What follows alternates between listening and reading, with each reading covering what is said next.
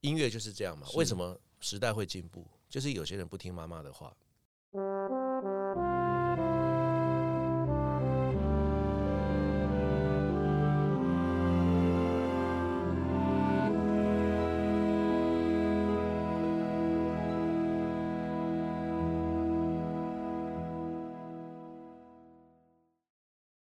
来自贝塞虾米沙，用一件旧衣找回你的初心。欢迎回到万秀孙代客洗衣 Pocket 节目，我是万秀洗衣店人称万秀孙的张瑞夫。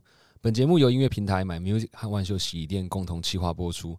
每一节来宾都会带来一件衣物，聊聊这件衣物是否在他们人生中带来特殊回忆及影响他们的处事哲学。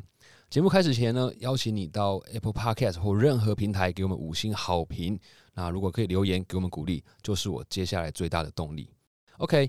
过去呢，每一集我们在找来宾聊来宾的，其实哦，我都说我紧张，但是我觉得没有比今天还紧张，因为每次来我都可以啊尬聊一下，挖掘他们过去的故事。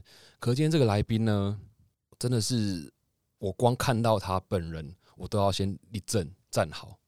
对我们今天这位来宾呢，就是如果你对音乐有所了解，绝对听过非常厉害的。音乐大师，我们陈总老师，嗨，大家好，大家好，不用不用紧张，不用，我现在都不敢看老师哎，哎呦，很紧张哎，对啊，老师，呃，其实我们也都知道你真的非常非常忙碌啦。我看你前阵子你发了一个 FB 的贴文啊，讲说又没得休息了，嗯，哦，好像又又那个摆脱不掉使命感，对对，老师，我们都知道你找麻烦，找麻烦不会，老师，我们都知道你就是除了就做音乐啊，然后呃也。也会办音乐节，然后也会自己哎唱歌，然后前阵子也有自己那个弹琴。嗯，那刚结束研究所的面试，哦对对对对对，那又在研究所当副教授。嗯，那最近呢又做了一件事情，嗯，就开设了一个专门在台湾为了我们台湾未来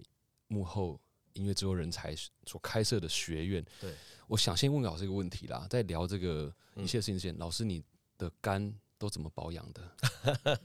对，我跟你讲，保养肝哦，最重要是生活要规律，生活要规律。老师，你有时间规律吗？我都很规律啊，我我生活非常规律，但因为我们做音乐很难早睡早起对啊，哦，说什么晚上十一点以前一定要睡觉，要保养肝，不可能啊，这不可能。但是你要让你的生活每天都保持。像我，我大概就是，呃，晚上大概两点左右睡觉，其实很晚，两点，呃，两点左右睡觉，然后大概九点九点多起床，嗯，这样其实就够了，哎，哦，其实还蛮久的，对啊，睡七个小时，对啊，就 OK。然后我觉得最主要是运动，运动，像我早上起来如果没有特别的事情，我就会先去运动，嗯哼，运动完之后把自己弄得神清气爽，我才去上班。哦，所以老师运动是你从读书就开始培养的习惯嘛？对对对，我从小就很就很喜欢运动。对，因为我想说，怎么可能老师会有时间，就是呃，好好睡觉？因为就我们的理解里面啊，音乐人，特别是幕后的人才，他们都是没日没夜的。嗯，每次我一进录音室，我们要呃眯东西出来，基本上就是天黑到天黑这种感觉。对啊，对啊，就常听到人家说什么啊，我都要一直喝。提升饮料，嗯嗯嗯，那大家也知道，老师啊，他光制作过的专辑就超过三百张，在二十五年对的经验里面做上？一年做几张？你看 一张专辑，很多人都说我一张专辑花一年，老师一年平均起来超过十张，哎，对，那个时候是真的非常非常的忙碌，忙碌哦，对对，所以也因为这样子，让老师你得到很多就是关于呃幕后的这个启发吗？对，制作上累积了很多经验。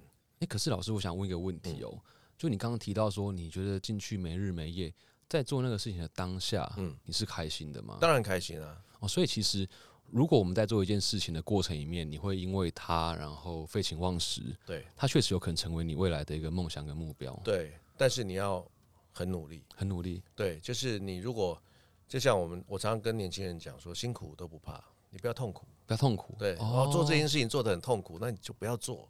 千万不要做，但是辛苦是应该的。你想要成功，就像我们做音乐，我都说你就不管做哪一行业啊，嗯，你就找到一个你自己最爱的事情，嗯那你就花一辈子的力气气去把完。成它。对就像老师刚刚讲到，就是他那种没日没夜，你会觉得很开心的状态。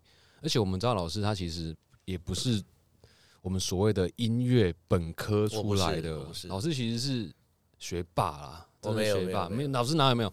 我们建中啦，嗯而且又打球嘛，嗯，对，然后后来哎，正大社会系，结果去做音乐。其实这条路跟我们很多人认为说，啊，你读名校出来的路其实不太一样。对那老师这个过程是因为你找到你自己很热爱的这个，对，因为其实当初要做这一行，其实在三十几年前其实是蛮蛮打。破这个社会对你的印象。对对对，然后啊、家里父母也会很担心，嗯，他们就觉得演艺圈，你知道吗？他们就会觉得这是大染演艺缸吗圈对对对对对。然后觉得，其实我小时候读书，应该这么说啦，我小时候读书是为了要去玩。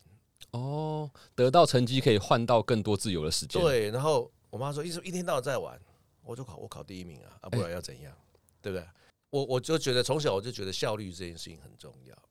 你可以这边慢慢混，可是我如果很专心的、很有效率的把把功课做完了，我就可以大把时间去做我自己想做的事情。对，所以我一直觉得效率很重要。哦，所以就大家会觉得说，哇，那子红老师你每天那么多事情，那么忙，对这时间分配，你必须要在什么时间之内做完什么事情，你给自己要有一个要有一个一个一个要求。要求，所以其实老师从小就已经知道说如何善用时间，才有办法达成两点睡、九点起床的这个目标。对啊，哦，对啊那其实从可是像老师你其实不是音乐本科的嘛，所以你在整个包含你学音乐，嗯然后到后来接触音乐圈，开始做制作，这段过程应该有很多东西都是靠自己去磨出来，对花很多的时间。对我们那时候是土法炼钢，土法炼钢，街头混出来的这样。哇，老师，那你会觉得说，如果你那个时候有人带着你，嗯或者是说你有办法去上特别的课，嗯会不会有更快？对，所以这就是我们现在要做的事情。对就是以前都是跌跌撞撞，然后自己摸索，嗯，然后跟朋友、同学在那边，反正就一群很业余的，然后自己在那边玩。以前哪有什么学校还有什么交流型音乐？没有啊，对啊大家都觉得这还是 那个时候可能是觉得靡靡之音，靡靡之音，对不对？对对对，然后弹吉他，然后玩摇滚乐，那是坏孩子的事情。我们在那个年代，四十年前是这样老。师，你在建中吉他社也是弹吉他组乐团嘛？对啊然后在在正大的时候，你还玩 metal。对对对，哎老师那时候你都玩什么团啊？我那个时候，因为我呃国一的时候，那时候台湾很流行校园民歌，嗯，就是大学生唱自己的歌。对，我就说哇，弹吉他好好玩哦！我就跟我妈说，我想学吉他。我本来我本来以为会被骂哦，对，因为我妈小时候我我小时候我妈叫我去学钢琴，我不要。啊，对，然后说 要我去学小提琴，我说我不要，打死都不学。然后后来我自己说我要去学吉他，我没想到我妈一口答应。她想说，终于我儿子要学音乐，啊对对完成我的梦想，对对对，可能是我妈，我从小我妈可能有看出我有点音音乐乐天天分所以她会让我想说你去学点音乐。可是我不要，因为男生嘛，小时候很野，然我就是后要玩啊，对运动那一定就是去打球啊，然后不然就打架啊，就就是这样子、啊哦老师也会打架啊，当然会啊。哦。老师，你现在如果有什么不满的，我们等一下再说。啊哦，对 对，然后后来后来我我妈就给了我三百块去买了一把吉他，嗯，对，然后我也很感谢我妈，然后我就开始学吉他，开始开始一一路就慢慢摸索啊，然后听电台啊，嗯然后看人家怎么弹，也没有真的拜师学艺，就这样摸出来的，，对，然后所以呃花了很多时间在摸索，摸索。对所以其实老师在那么忙的状况之下，其实我想你自己有这样的经历，会让你更知道说，如果现在有自朝这个方向的对小朋友，对他们有人够带他们，他们其实搞不好可以发展的更好，他们可以缩短很多的时间。，对，可以很有效率，所以也就因为这样，老师在那么忙的状况之下呢，最近把自己又找了一个，我不知道算不算麻烦啦，真的是蛮麻烦。他做了这个呃一五零零，然后上 Academy 对声量音创学院，而且而且哦是全球第一个分校对的校长。其实人家会觉得说啊，开音乐学院 OK，、但是其实这是来自一个美国的学校，而且对它是有非常非常多格莱美奖的这个师资。那你身为第一个分校像，其实那个责任很大、欸，很大啊很大，因为当初他们有呃有打算，就是愿意愿意授权嗯哼，在授权我们在全亚洲都可以哇，开这个学校，都谈好了。那我当然是希望第一个分校可以开在台湾嗯哼，啊，因为这是我觉得是一个使命。然后我现在年纪也大了，我会希望接下来的这几年时间可以培养回馈，对，培养更厉害。因为以前我们在年轻的时候，很多人给我们机会，很多人嗯帮助我们、教导我们。嗯，可是那时候的知识是零散的。那这二三十年，我也培养了一些很厉害的制作人，对所以现在线上很多制作人，就是我们这边这边发展出去。所以我现在我也会觉得，好不容易我们有这个机会，嗯可以有一个完整的这样的流行音乐的培训机构，我就把那些徒子徒孙们全部叫回来，说你们给我好好再传承下去。哦，所以老师这个学院基本上是在做什么样的事情？呃，因为现在其实呃，造星的的培训很多啊，就是对培养明星啊，培养这样，像我有很多好朋友啊，翟嗯仁雄啊、吴峰啊，他们都在做这个啊，那很好。可是呢，我觉得应该大家相辅相成，配合。我就一直想说，很多人在做造型，但是没有一个人，没有一个机构是专注在幕后音乐的哦，就。前端，然后后面其实需要非常非常多的人对支持才把它推上去。对，那我就会希望是说，你真的要造星，不是明星本人就够，你必须要有一个坚强的幕后团队去支撑嗯他。因为我一直在幕后，所以我很清楚说，一个明星你要造就一个巨星，你的幕后团队是有多么重要。对那我就会觉得，那这个东西我好像责无旁贷，就我来负责培养更厉害的幕后的音乐人，去成就目前的明星，难怪老师在三月十五号的发文就讲到，就是一个使命感。是使命啊。对，而且其实老师不只是呃使命感，我觉得老师他本身对于教学的这种感恩是很重视的。对，对所以其实老师他平常每一年，我如果没记错的话，你好像在教师节的时候，嗯还是会很你说老派，是其实我也会做这样的事，嗯就是跟过去老师说，哎，老师教师节快乐，对请我吃个饭。对我，想这个，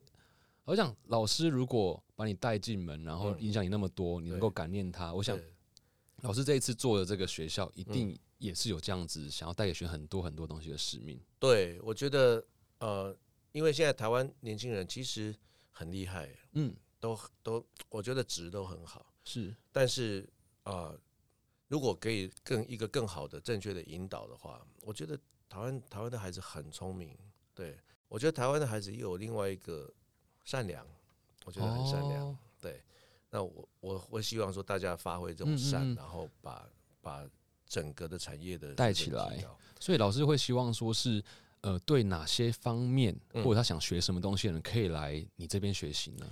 呃，比方说音乐幕后，音乐幕后的的几个环节哈，嗯。当然当然就不多作词、作曲、编曲，哇，然后制作，然后混音、录音，嗯然后乐手，哼，哦，乐手的养成也可以。乐手很重要，哇乐手很重要。呃，因为我自己本身也是乐手出身嘛，对，老师的琴也很多啦。呃其实如果有固定关注老师的那个社群啊，哦、老师定期会发一下，最近又买到了，最近买不到了。对对对对对对，哦，你都有在关注，对对对啊。然后当然还有很多啦，还有很多其他的，但是这几个这七大项目是我觉得最基本的，嗯，所以我们会从这个七个项目开始那如果他完全没有程度，对是可以报名的吗？当然可以啊。我觉得是，比方说好作词，你只要会写中文就可以作词嘛，对不对？诶对哦，这个当然是。那作曲，其实我们也讨论过很多，要不要设门槛，说你到什么程度你才能来学。那我就跟我们那个教学总监讲说，我在回想我刚开始作曲的时候，我有这吉他，我只会弹几个和弦而已。哦，那你只要有具备这样子基本的，一边做一边学，哦，那其实我们学乐理，我不是我不是科班出身，所以我当我弹吉他弹到一个程度的时候，我还是不懂乐理，哦，因为我都会跟跟年轻人学音乐的人讲，一开始就学乐理这件事情很辛苦，很枯燥。可是你当你会弹的一些和弦，比方你弹贝斯，对。诶为什么为什么这个调是这样子，对不对？那蓝调的时候，对，那蓝调的时候为什么要降咪？为什么？对，一开始都不懂用，感受其实会你也，不用懂，你就弹就对了，你就跟着弹就对了。可是你弹到一个程度之后，其实你自己就会去找答案。哦，这个时候再回来再补你的乐理知识。这个那如果说你觉得啊，我这样就够了，我只是好玩，嗯，就 OK 啊。那所以像呃录音，录音其实录音谁不会录，就按下去就好了。对，要按三就好了嘛，对对不对？可是你要那个呃做 EQ 啊，然后对那其实就是很专业的东西。对，所以我我有跟我有昨天晚上我们还在跟录音的老师在开会，嗯就是你分两个阶段，一个是基础班，一个进阶班。基础班是什么？比方说我自己是一个，比方我我是一个 YouTuber，哼，OK，我也要录音啊，对，对不对？我作为一个 YouTuber，或者我作为一个歌手，或者是我作为一个 Podcast，、嗯，我怎么样把声音录得更好录？更好听，对不对？这个是一个。到了进阶班的时候，就变成说我要成为一个录音师，哦，我就要懂很多理论、声学，对不对？嗯哼然后很多这种摆设什么这些东西，那我就把它分，就是比方说，我是一个我对作曲有兴趣，可是我只会弹三个和弦。其实很多歌都三个和弦啊，对啊我怎你怎么样用三个和弦做出很很好听的曲子？很多的歌的和弦其实都还一样，对对不对？啊，那个是一个骨架嘛，嗯，你怎么样用这些东西？其实你就一边做一边学，一边做一边学。那到了进阶班的时候，可能就要就要开始教你去，乐理、和弦的进行，怎么样一个挂流和弦，什么这些东西，你怎么样做出一个更好的？所以老师，我可以这样解释吗？就是如果说我今天梦想我要变成一个职业的呃录音师好了，嗯我就是从初阶一路到进阶都可以上。那如果其实我是一个企划，但是呢，我想要了解呃录音这件事情如何去、如何去影响听众的情绪，搞不好我可以透过比较呃靠近前面的声音，或者是影响到后面的对功能，对对我就可以上初阶班。对我不一定要完全的去学对最进阶，可是我知道之后，反而会厚实到我其他工作的，可能性。其实因为为什么会这个七个课？因为这个七个课是环环相扣。嗯，你比方说，我作词的人，我我只要会写字就好。可是对问题，作作词的人，你如果懂得录音，是不是对你作词会更有帮助？或者说你懂编曲，对，对你作词一定有帮助。嗯所以你也可以去修那个课，但是你不一定要成为职业的编曲家。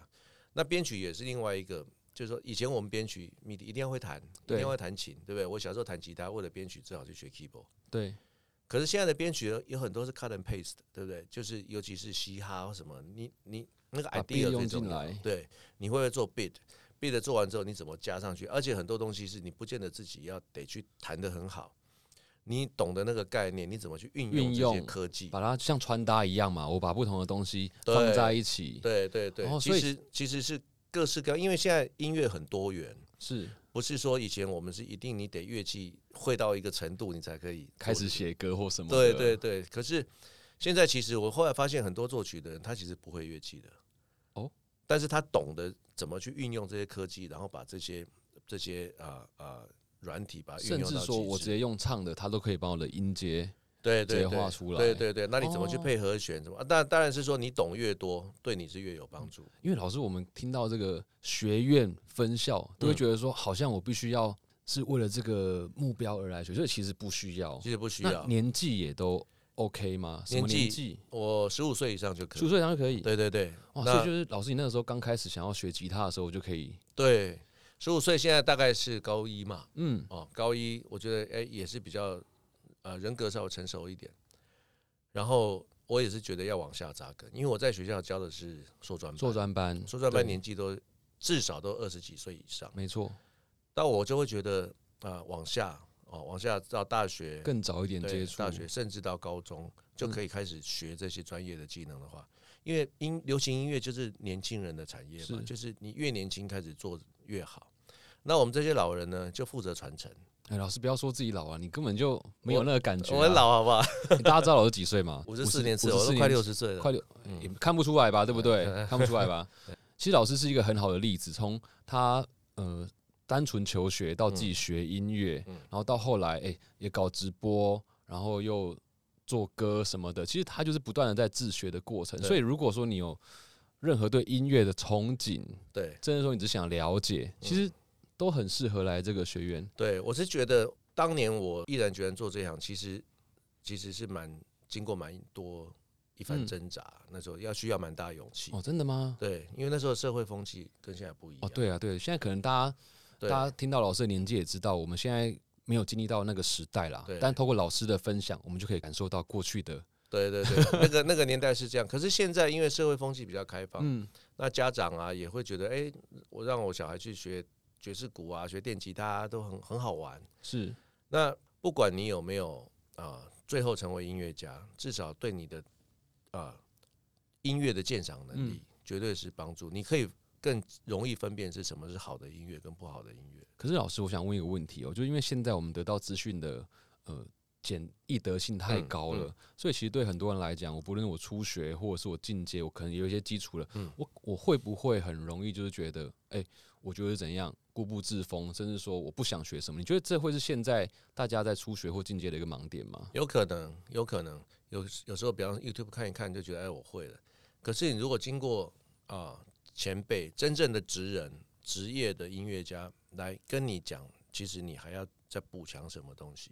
就像我在学校，我在师大教书，我每次都跟学生讲，老师讲的你听听就好了，不一定不一定要百分之百照我的。哦，哦，因为音乐就是这样嘛。为什么时代会进步？就是有些人不听妈妈的话，所以时代会一直进步。哦，反叛的概念，对，就是说啊，老师跟我讲什么，那我就哦，我是吸收掉，可是我自己又在发展出什么？我觉得老师讲你过时了，我自己在发展。所以如果一直这样，其实社会就是停留在一样的状态里面、啊。对对，所以我很，我每次跟学生讲说，不一定要听我的，我只是经验分享，嗯让你少走点冤枉路。嗯嗯，但是你要去尝试一些更新的东西，我也很鼓励你。所以呃，有些应该是怎么讲？像我有一些国外的呃呃音乐家或者是是流行歌手，你知道吗？我我当我程度越好的时候，我才越知道他到底有多厉害。哇，对，就是你要够厉害，你才要知道他有多厉害。嗯，所以其实像这个东西就属于一般可能初学者他们的盲点。对。那老师，你觉得有什么盲点是你可能现在讲出来，他们或许意识到就可以来上？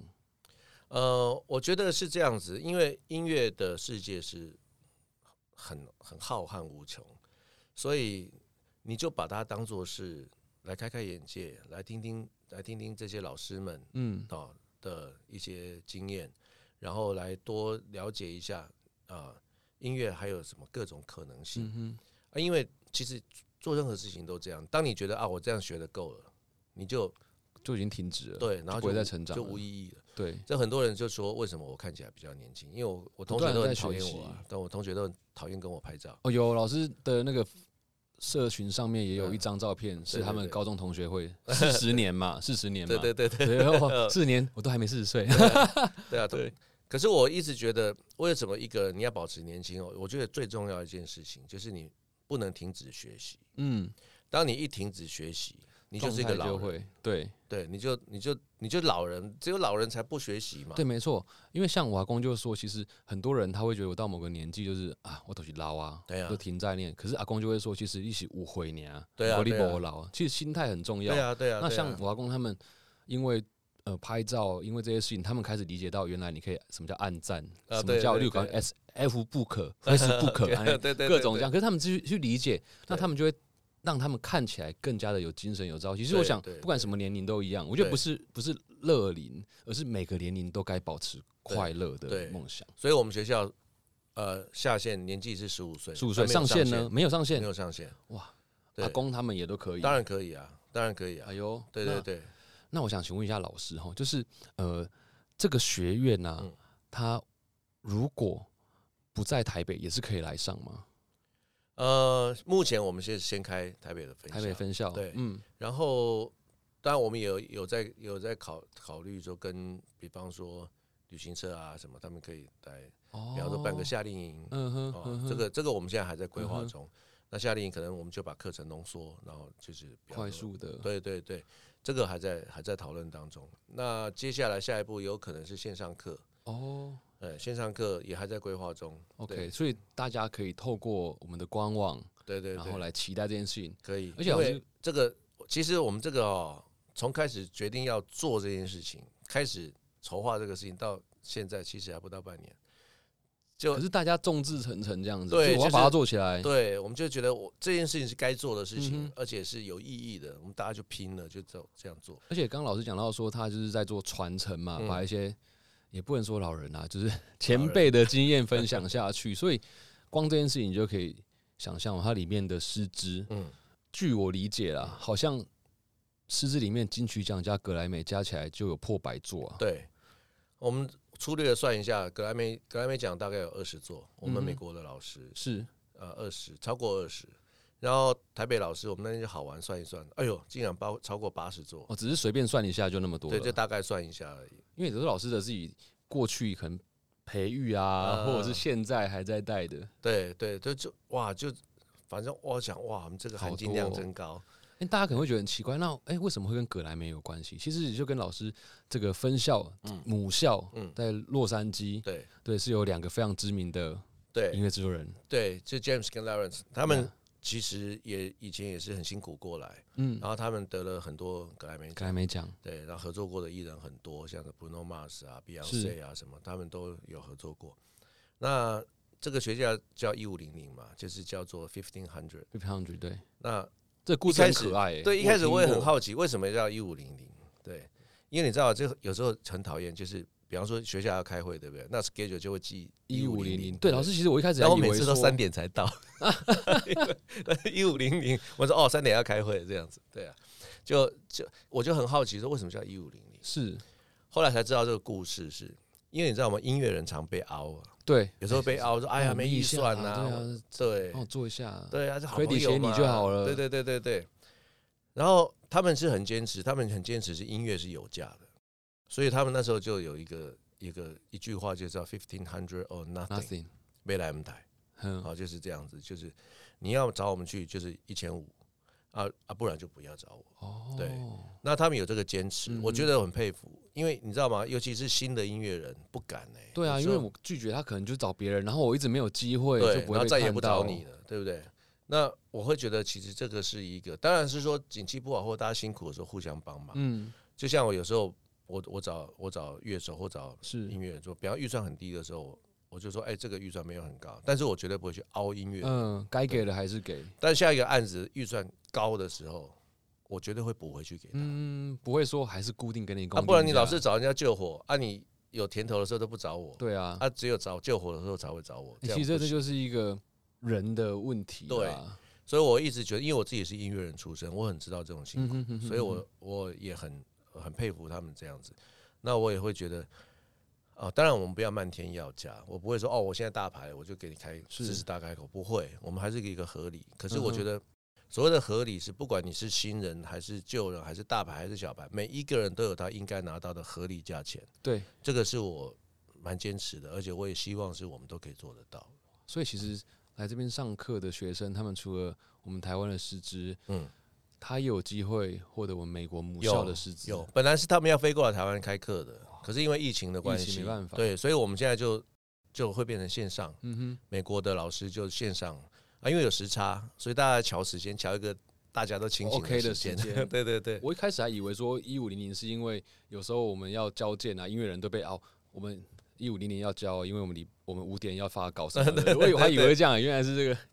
那、嗯除了美国这些老师之外，我记得老师因为有很多的关联性，我们也会透过一些大师的讲座嘛。对，那最近有没有比较近期可以让大家来参与的活动？有呃，我们四月九号，九号嘛，对，四月九号会有 Hush Hush Hush 是一个很好的创作人，我们都很喜欢。四月九号，然后四月十号就会有艾怡怡良、良蔡明佑、左光平、左光平，对，哦，刚好就词曲创作，然后又有呃音音乐制作，对全部都有。，对，然后五月好像是七号吧，五月七号会有陈建奇，哦，建奇老师，啊，对，也是也是我很欣赏的制作人，哦。对，然后五月八号戴佩妮，哦，也是老师，对对，也是我徒弟的，我当然我就说，哎，佩妮来分享一下你的嗯嗯嗯，他一定说好啊他当然说好，对啊，他每年还还是会跟你祝那个教师节的，开什么玩啊，笑？对对对对对对对，他 对啊，他我们就一一脉相承嘛，都会啊，就过年过节都会互相问候一下哦，所以真的，其实，在音乐圈，我们不只是学习音乐的技术，其嗯实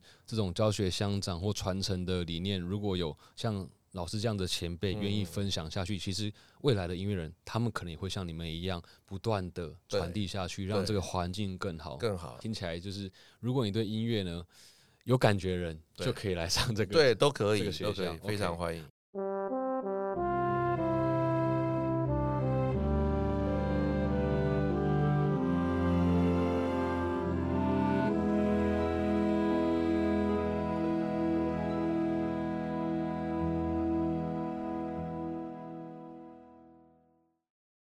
那那老师前面花了一些时间去介绍老师的使命感，我觉得其实使命感在老师身上真是展露无遗啊，包含了在学校，包含现在要创办学校，忙到爆之外，嗯还自己一肩扛起这个第一所分校的责任。对啊，那我们这个节目还有另外重点，就是嗯老师的养成一定是有你走过的很多路。那嗯我们也希望大家带一件衣服来看看，是不是这件衣服对老师有什么样的影响。那请问今天老师有没有带什么衣服来呢？有啊，因为他们跟我说要带一件对我有意义的衣服，哇我就我想也没想，我说我可不可以带球衣？哦，对，因为我我是我我我是从小就很爱运动嘛，嗯，这是我正大的橄榄球橄榄球。哎，橄榄球球衣。所以老师在建中就有打橄榄球，对我建中都打橄榄球黑山军诶。啊、我那时候没有参加校队，因为那时候因为还要考联考。哦，对对对所以而且还是要先换得成绩，得到你可以玩音乐的自由。对对对对对，因为你要你要衡量嘛，第一个你要读书，其实也没什么在读，说真的，到高三才开始。才开始读。对，然后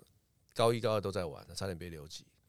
到了高三就比较认真，可是高中的时候，我后来发现，我们看那个节目单，我大概四十年前就开始在办演唱会。哦我们那时候吉他社就开始办演唱会，哦，成果发表概念对不对？对，就是直接在什么中山堂啊、国父纪念馆啊，那么大，对，那个租金不是很贵吗？那学校出嘛，反正 对啊，可恶哎，对，然后然后我们那我后来发现啊，原来我四十年前就已经在做这件事，在做这件。事，对，然后呃，主要是弹吉他嘛，然后嗯。打球打，因为建中那时候打橄榄球的风气非常盛，对啊，很有名。每一班几乎都有班队，对，每几乎都有，所以那时候就很爱很爱打橄榄榄球，对，因为那时候精力旺盛，嗯哼，就是以前会打架，然后后来打橄榄球，对对对，那个合法的打架合，法打架。对你只要不要危险动作，你要怎么呃扯怎么摔都可以。哇，真的很棒哎！就是找那种你讨厌的人一起，哎，我们打橄榄球啊，对对对对怎样干一架这样干一下这样，对，对，就就那时候就迷上了这个运动。对，就觉得打橄榄，因为你知道我打橄榄球习惯的时候不能打篮球，我每次打篮球都跟人家打架。篮球那小动作很多，对，对不对？扯一下衣服啊，嗯干嘛哼哼哼贴架一下拐子啊，什么这些，你觉得不够不够正面，就很不爽，然后就开始打，就打起来。，对，可是橄榄球不会，橄榄球就是正大光明的跟你对干。你不能有危险动作，嗯比方说你不能踢人家头啊，不能勒脖子啊，哦这种会死人的就不行。嗯哼可是只要是这些以外都可以。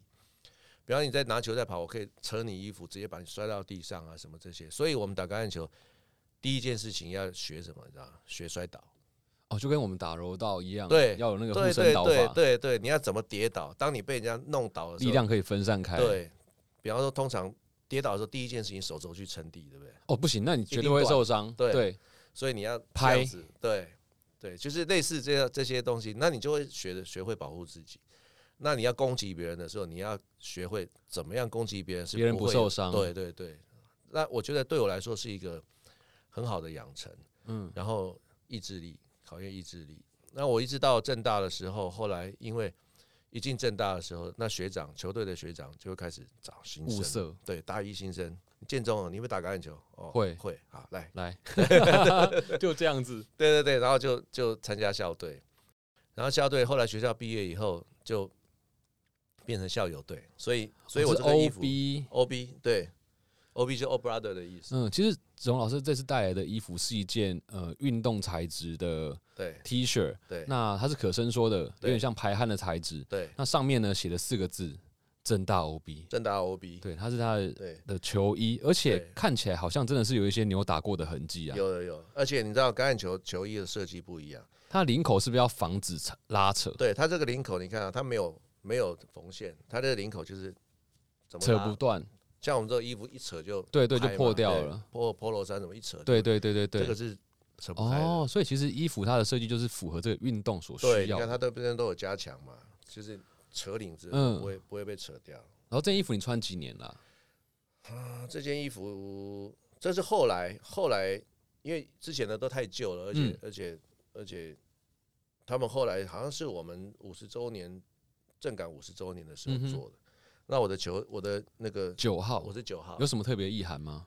九号是一个位置，因为它每个号码都有一不同的位置。哦，所以橄榄球的背号它其实代表就是位对置，对这你啊候候补球员不算，就是说就是说正先。发的先发的十五个，嗯哼，你你看几号就知道他打哪个位置。哦，对，那九号九号是是啊、我们叫做传锋号传，锋，其实因为我我个子比较小，嗯，那你知道跟刚才就有斗牛嘛，对，我我怎么可能跟人家斗牛？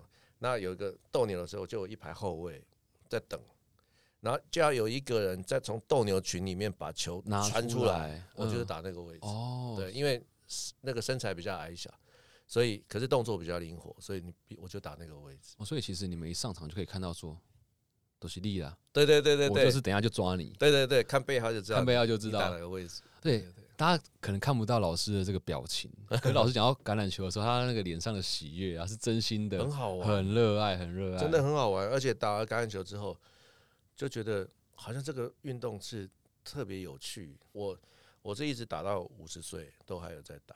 哦。所以这几年已经没有在对我现在变啦啦队，因为你知道年纪比较大，而且而且因为我没白头发，嗯，那人家以为你看起来是对球衣换上去，人家根本不知道你几岁，然后碰到那种体保生好厉害，那种随便被摔哦。哦，因为你看起来太年轻，对所以很容易更受伤。对，然后我们现在我们其实打到校友队的时候就很有趣，那个看裤子颜色，就是呃平常是穿黑的或白的，嗯可是你只要 over fifty 五十岁以上，你要穿蓝色裤子，直接辨别出你对的那60分龄啦。六十岁以上穿红色裤子，嗯哼，七十岁以上穿黄色裤子。嗯，那因为我现在是穿蓝色裤子，可是蓝色裤子跟黑色裤子没有那么明显，明显你还是会被又。被误会。对，所以其实这件衣服老师看到的时候，你看嗯老师的表情，他就知道他涌入了很多的回忆。，对啊，所以其实衣服它真的不是只是一个你穿着的用具啦。。对对，我们看到他会想到可能过去在学校的时光，跟同学的时光，然后看到他也会想到说，哎、我要保持我现在这个体态。对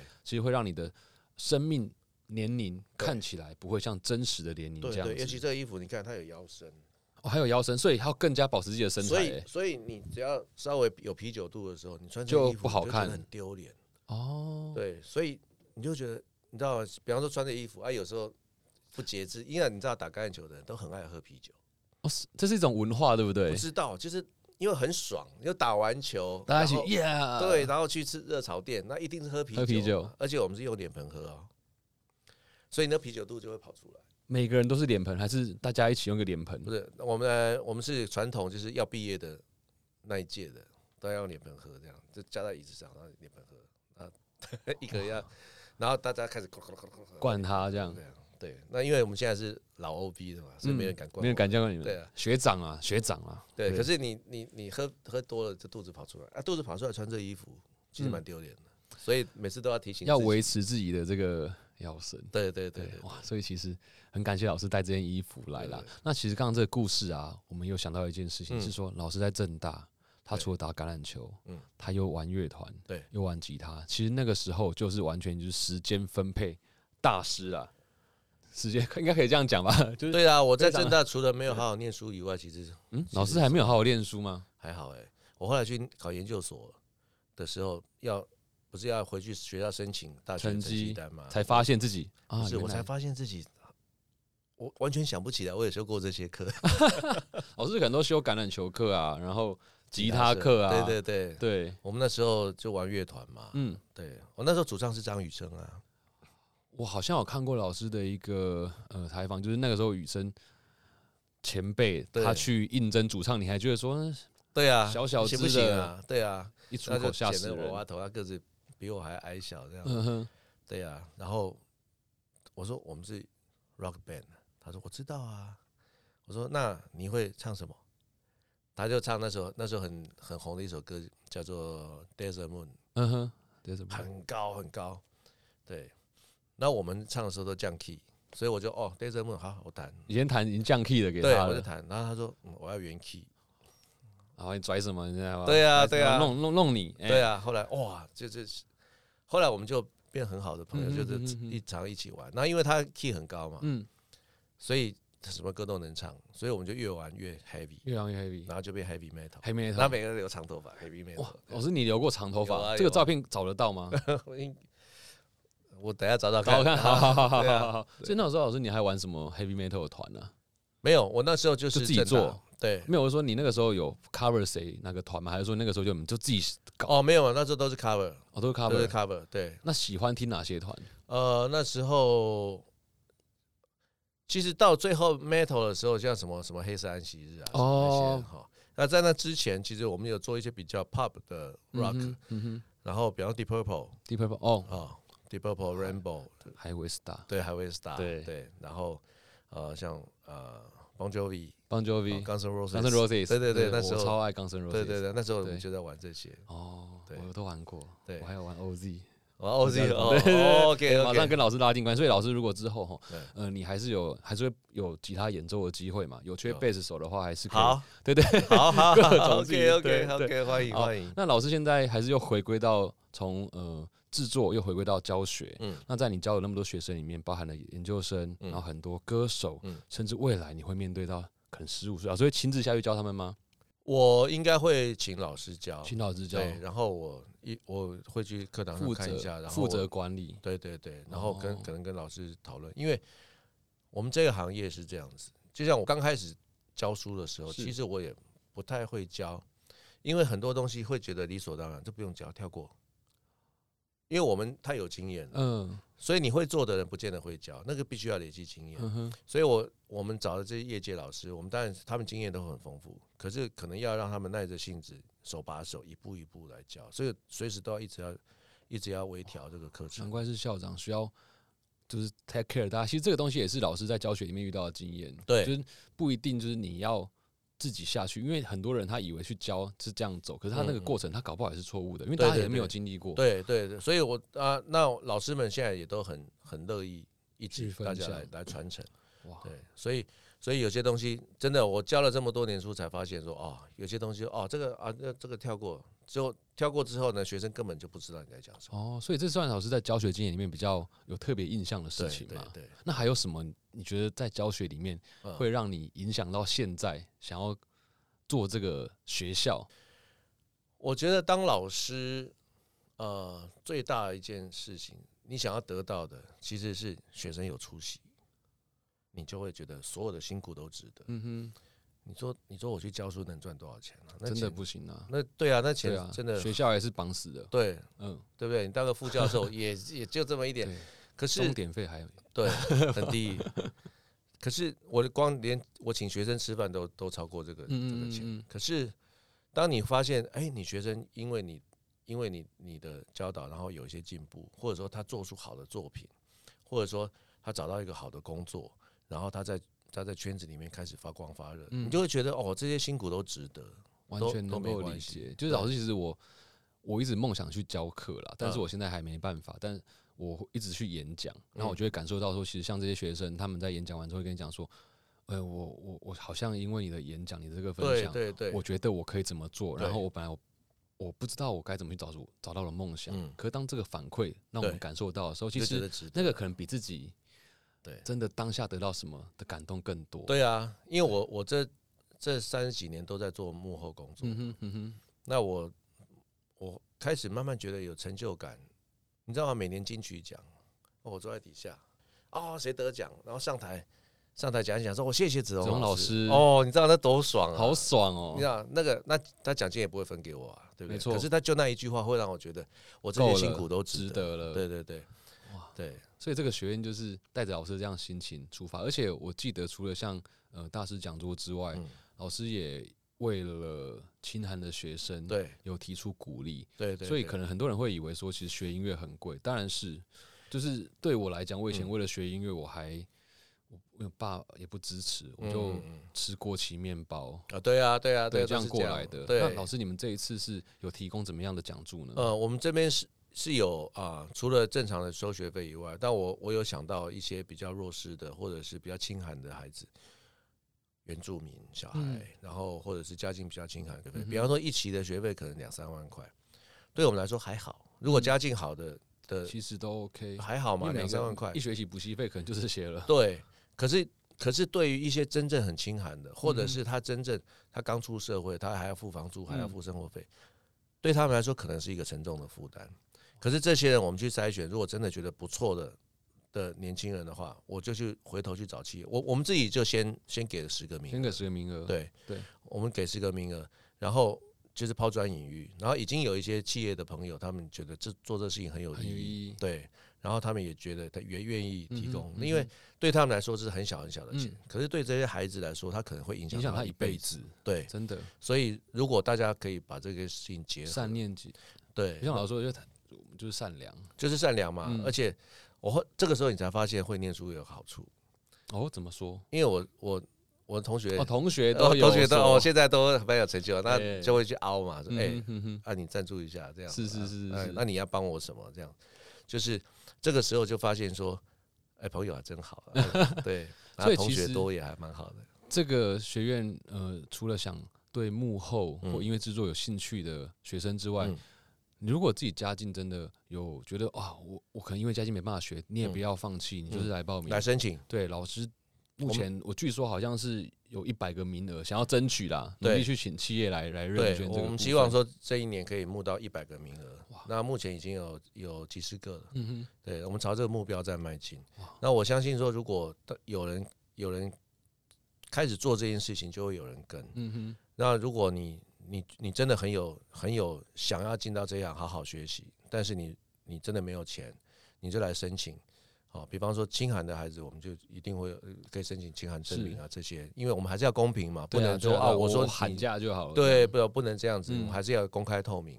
如果说你有你有这样可以证明的话，嗯，我们就帮你找到赞助，帮你弄奖学金。真的也会期待这个学校未来能够培养更多像钟老师这样子的呃音乐人。我希望可以培养更多比我更厉害的对人。对啊，那今天真的非常感谢老师来上了这节目。谢谢。那其实大家对于老师的资历已经很熟悉了，嗯然后老师整个求学、学习音乐过程靠自学，嗯，那也有收过很多的嗯养分。对所以这一次老师特别准备了一个歌单，会在嗯我们 My Music 上面来来分享。哦，可以请老师跟大家分享说，老师为什么挑这些歌呢？因为我刚才我看完那个歌单之后，有很多歌是它年代对非常的不一样。对当然，这年代不代表是跟年纪有关系啦，对对对因为我自己也会听，像 Beatles 的歌那些我都会听。那老师这些歌对你来讲有什么特别想要跟大家分享的吗？因为就很跳痛，那个歌各种年代都有。是有，但是我觉得像我们自诩为音乐人的人，嗯然后我们是不会去限制自己只能听哪一个年代，对或者是哪一个类型，所以我觉得很合理啊。对我来讲，其实其实这个歌单其实没什么逻辑耶，就是他们跟我说，哎，准备二十首歌单，我就脑子里面跳出跳出的歌我就写，都是老师你喜欢的歌，我完全不思考，对，嗯都是我喜欢的歌。嗯。那完全不思考。那当然我自己最喜欢蓝调嘛，所以里面有很多蓝调。然后我喜欢 Beatles，那里面有嗯 Beatles，、那我也喜欢什么 Don McLean 啊，什么这些，我哎、嘿想到什么我就写什么。然后你会发现里面有 Billie Eilish，对，所以就是 Beatles 跟 B D H，就是完全是两个对天天壤之别啦，对没有天地，就是天壤之别。对，，就是因为我也很喜欢 Eilish，、嗯哼，就是我觉得哒啦哒哒啦啦啦，我觉得哇好爽就是好好听啊，而且那么简单，啊可以弄得这么好听，对不对？然后还 Michael Jackson，其实我就是想到什么。就丢进来。，对，因为因为比方我我很多蓝调的歌，是因为我们上礼拜才做了一个一个活动、嗯一个演出。音乐节是呃？音乐节是三月五号三，月五号可是上礼拜王志平有一个在小河岸办的一个，弹唱会，因为我们常常是这样，他办了一个活动，他说：“哎、子龙来，我们来玩一下。”我好啊，啊也不彩排，直接上，哦就直接卷。对直接 jam。那需要真的是需要有乐理，然后平常的一些积累才办法对。就是你平常有在练琴，然后就直接上去就嗯哼，对，然后就会发现。我在彩排的时候，我一上去，我们因为小河岸你知道吧？后面那鼓我知道鼓手是很暗的，就在一个角落，这个角落那个那个楼，对楼，斜都斜那个地方，那一上去我也没注意鼓手是谁，因为都没彩排。一上嗯去我就开始啊，我就发现鼓手不错哎、一回头是一个十三岁的孩子，哇，哦对，十三岁十，三岁的女孩、好厉害！我说哇，你怎么那么厉害？对，然后我旁边的吉他手是十四岁，哇冯毅。哦，所以你们拉高了整个团的平均年龄。对对对对，是他们拉低，没有。那我觉得王志平有一点很好是，我我们都很喜欢是，都找各种不同年轻的乐手大家来合作，因为我们也从他们身上得到很多 energy，可是他们从我们身上得到很多经验。经验，就对，那我这些歌单其实各种年代哦，还有什么 All About All About the Bass，对呃，那个也是我很喜欢对对对对就是我没有逻辑，我只是觉得我喜欢的歌，我其实我觉得这就是音乐人啊，你就是各种的东西，音乐不同的类型曲风都是你的养分。然后就像老师刚刚说，你捐的那个团十三岁、十四岁，其实大家没有界限，对没有国界，没有呃任何的限制，就可以玩出更多有趣的东西。对对我想这也是老师现在办学的一个重要的。对我也会希望说来的同学，嗯哎，可以大家一起玩出更好的音乐。好啊，非常期待。所以如果我们想要知道这个相关的讯息，可以上嗯呃官网。对，到要打 fifteen hundred Sound Academy。OK，那上老师的脸书也可以吗？因为老师的脸书应该其实除了分享呃乐器，嗯还有我知道老师会定期分享书之外，对也会有相关的资讯嘛。好，我赶快，